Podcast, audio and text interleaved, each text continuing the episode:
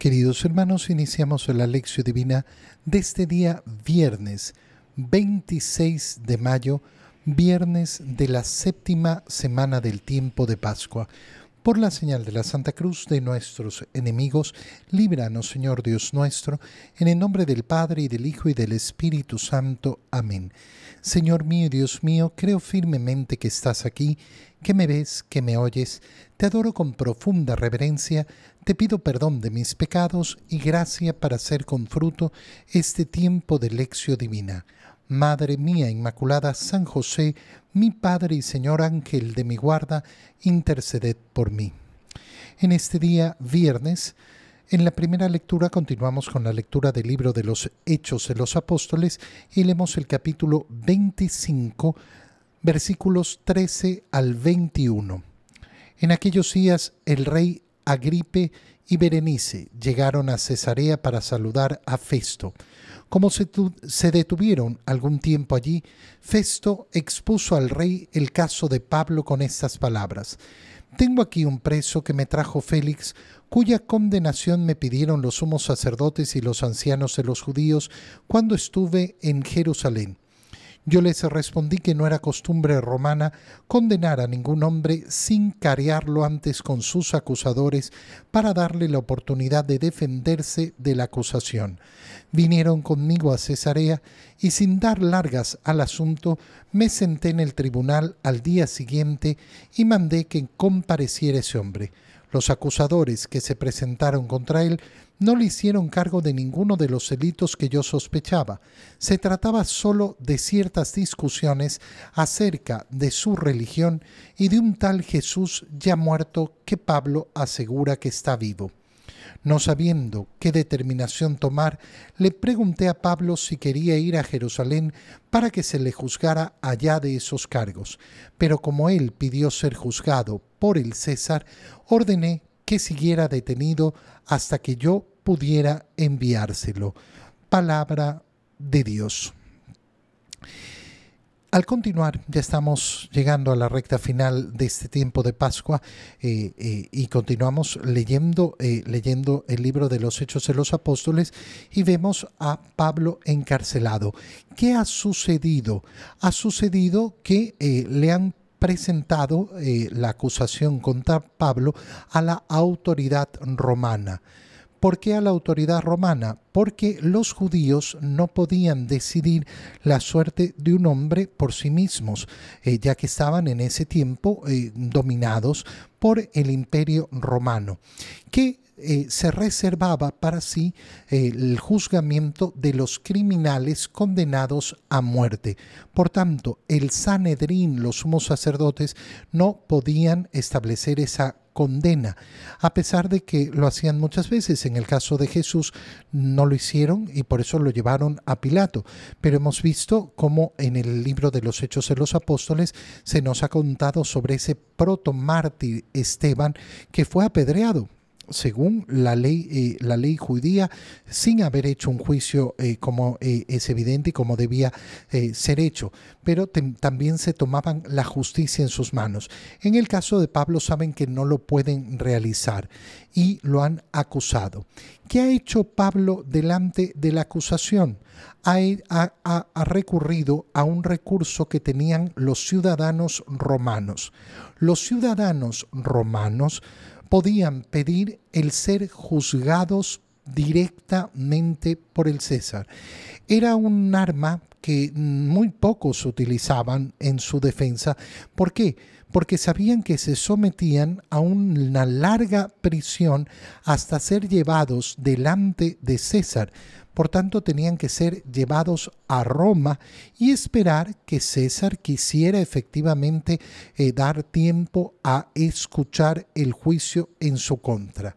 ¿Por qué ha recurrido Pablo a esto? Porque de esta manera se ha asegurado poder ir a Roma y cumplir la misión que le ha dado el Señor. El Señor le ha dado eh, la misión de que así como ha dado buen testimonio de él en Jerusalén, lo tendría que hacer en Roma.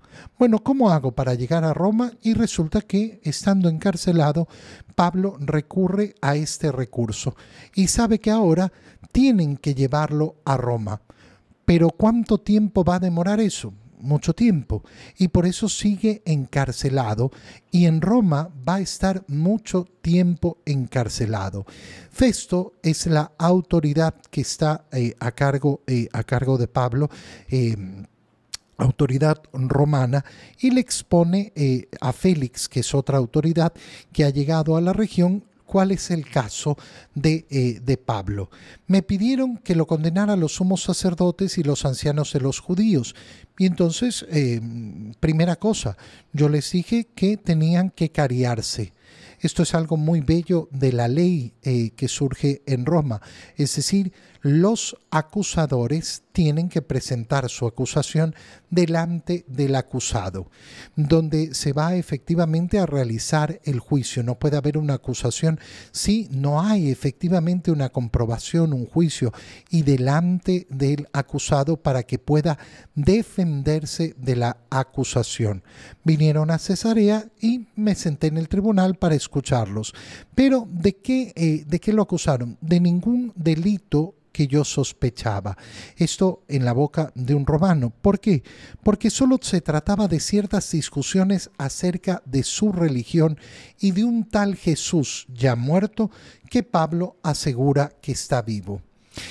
Qué impresionante es esto, ¿por qué?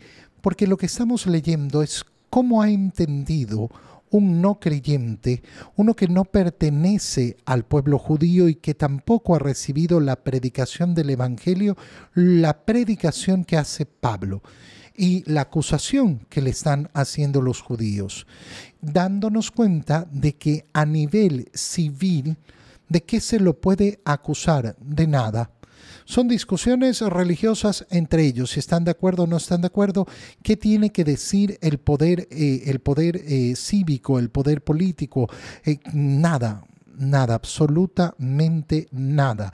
es un tema acerca de su resurrección.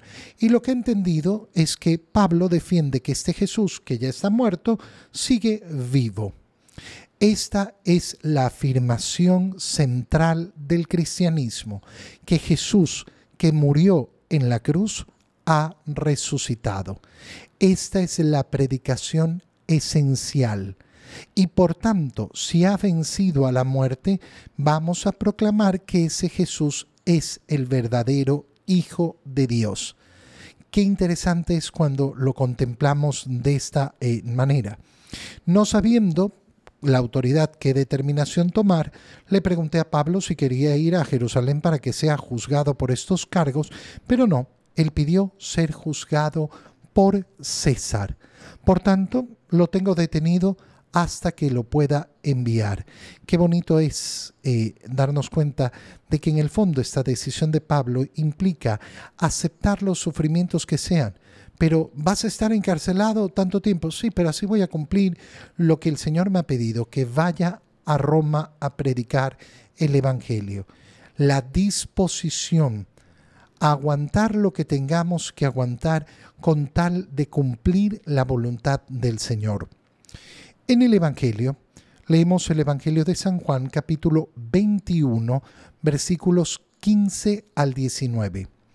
En aquel tiempo le preguntó Jesús a Simón Pedro, Simón, hijo de Juan, ¿me amas más que esto? ¿Más que estos?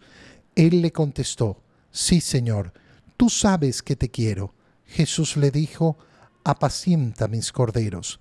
Por segunda vez le preguntó, Simón, hijo de Juan, ¿me amas?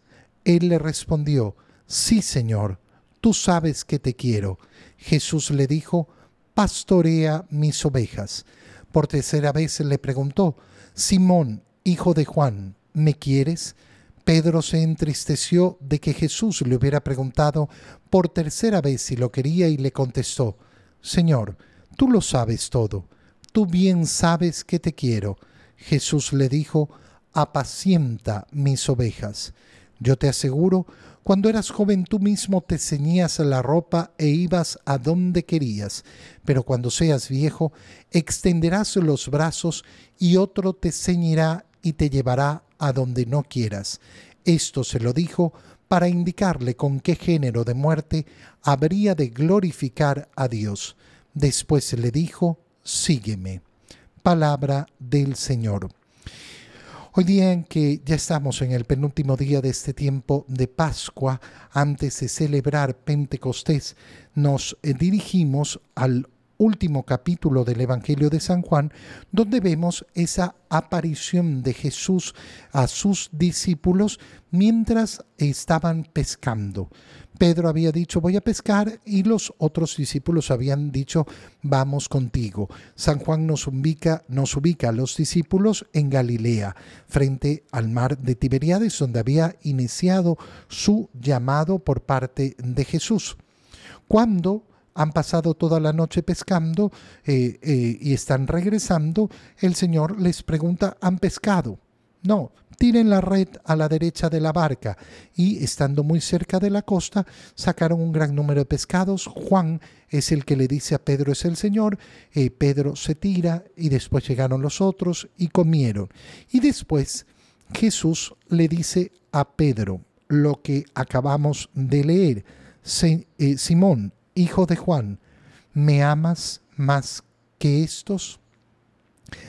Tres veces le va a preguntar el Señor. ¿Por qué? Tres veces. Y lo sabemos inmediatamente. Las tres preguntas que le está haciendo Jesús tienen relación con las tres veces que Pedro negó al Señor. Y esto es sumamente importante. ¿Por qué? Porque nos hace ver cómo el Señor está dispuesto a perdonar nuestros pecados, pero nosotros tenemos que reparar la culpa de nuestros pecados, es lo que se llama la pena. esto es la base de lo que hay en la doctrina del purgatorio. Si no alcanzamos en esa vida a pagar las penas de nuestros pecados, entonces tendremos que pagarlas en el purgatorio. El Señor le está enseñando cómo nuestros actos tienen que resarcirse de una manera u otra. Hay muchas maneras de resarcir nuestros pecados, de pagar efectivamente por las penas de esos pecados. ¿Hemos sido perdonados si hemos buscado la misericordia de Dios? Sí, si, hemos, eh, eh, si nos hemos arrepentido y hemos pedido perdón, hemos recibido la absolución. Sí, por supuesto y no seremos condenados por esos pecados. Pero eso no quita la pena de nuestros pecados, es decir, lo que tenemos que pagar por ellos. Y entonces el Señor le está mostrando, ¿cuántas veces me negaste? Tres. Bueno, tres veces. Admite ahora que me amas. Pronuncia con tu boca el contrario de lo que pronunciaste eh, aquel día de la pasión del Señor. Piensa, por ejemplo, cuando eh, hablamos en contra de una persona, ¿cómo tenemos que resarcir ese pecado? Y entonces tendremos que hablar a favor de esa persona, decir eh, algo bueno sobre esa persona. Tendremos que buscar, si yo he calumniado a alguien, entonces tengo que buscar resarcir. No, no, no basta simplemente, ah, no, bueno, ya, ya, me, ya, ya me arrepentí. Ya me arrepentí, pero tengo que realizar las acciones correspondientes. Mm, por ejemplo, viene una persona al confesionario y dice, eh, es que insulté a, mi hermano, a mi esposa, a mi esposo, a mi hijo, lo que sea. ¿Le pediste perdón? Eh, no, no, pero ya se nos pasa. No, pide perdón. Pide perdón porque es el modo de resarcir eh, de pagar efectivamente nuestras culpas a través de actos de humildad, a través de actos de humillación. Pedro entonces es cuestionado tres veces por el Señor. Simón, hijo de Juan, ¿por qué este modo de dirigirse a, eh, a Pedro? Para especificar que lo que tiene que hacer es a nivel personal, él, siendo quien es, siendo la persona que es, tiene que resarcir lo que ha hecho. Me amas. Y no solo me amas, sino que me amas más que estos. Tu amor es más grande que el de ellos. Él le contestó, sí, Señor. Pero además, no solo contesta, sí, Señor, sino que pone como garantía la sabiduría del Señor. Tú sabes, tú sabes que te quiero, tú lo sabes. No es algo que me tienes que preguntar, pero yo te respondo sabiendo además que tú sabes la verdad, de que mi corazón te pertenece. Jesús le dijo, apacienta mis corderos. ¿Qué significa este apacienta mis corderos? Tres veces le va a preguntar a Pedro lo mismo Tres veces Pedro le va a contestar, eh, a contestar más o menos lo mismo y la respuesta del Señor va a venir con una misión. Apacienta mis corderos, pastorea mis ovejas y apacienta mis ovejas. Fíjate bien, porque no es lo mismo, no es lo mismo lo que le, eh, lo que le dice a Pedro. En primer lugar, apacienta a mis corderos. En segundo lugar, pastorea mis ovejas. Y en tercer lugar, apacienta mis ovejas. Busquemos qué significa. Pastorea, eh, eh, perdón, en primer lugar, apacienta a mis corderos. ¿Por qué usa en primer lugar el término corderos y no ovejas? ¿Por qué usa esta terminología el Señor y no la de ovejas? Se refiere efectivamente en primer lugar a los discípulos, es decir, a los obispos. Apaciéntalos. Apacentarlos significa tenerlos en calma. La cabeza de la iglesia, ¿qué tiene que buscar?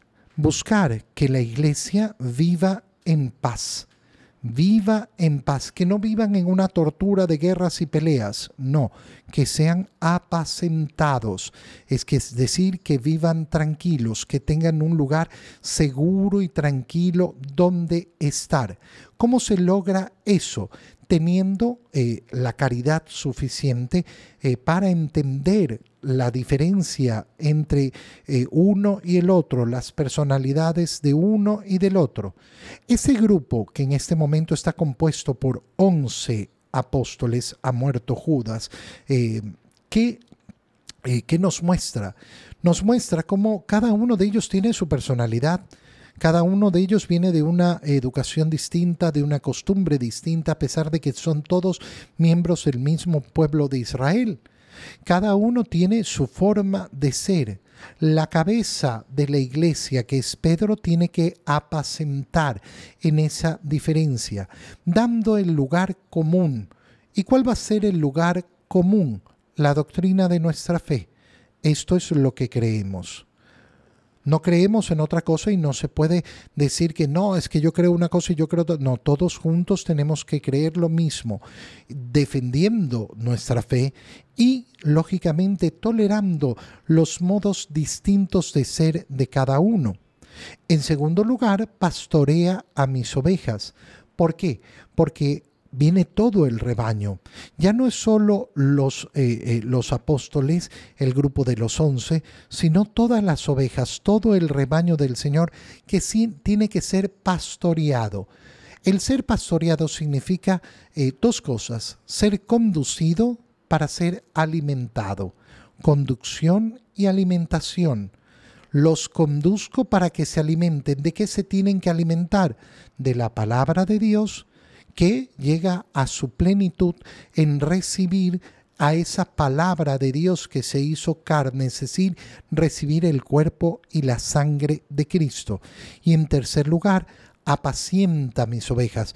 También construye una iglesia de paz, donde no estén guerreando las ovejas y peleándose unas contra otras. Estamos a las puertas de Pentecostés y tenemos que pensar seriamente justamente en esto. Las divisiones políticas, ideológicas, las divisiones en el mundo no tienen que ser las divisiones del corazón cristiano. El corazón cristiano tiene que darse cuenta de que todos en todo el mundo formamos efectivamente una sola iglesia. Después de estas tres preguntas, eh, mm, el Señor le dice, ¿qué va a pasar en el futuro? Bueno, te irás haciendo viejo y va a ocurrir que te van a llevar donde no quieras. Esto lo dijo para indicarle con qué género de muerte habría de glorificar a Dios. ¿Y con qué género de muerte glorificó Pedro a Dios? A Dios muriendo en la cruz, pero de forma invertida, para no morir como Jesús. Para, eh, eh, para efectivamente marcar una diferencia con, eh, con su Señor. Y la última palabra, sígueme. Porque el camino de Cristo es siempre seguimiento, nunca por delante, siempre detrás de Jesús. Te doy gracias, Dios mío, por los buenos propósitos, afectos e inspiraciones que me has comunicado en este tiempo de lección divina. Te pido ayuda para ponerlos por obra. Madre mía Inmaculada, San José, mi Padre y Señor, Ángel de mi guarda, interceded por mí. María, Madre de la Iglesia, ruega por nosotros. Queridos hermanos, reciban mi bendición en este día para que tengan no solo un feliz día, sino un feliz fin de semana en el nombre del Padre y del Hijo y del Espíritu Santo. Amén. Un feliz día a todos.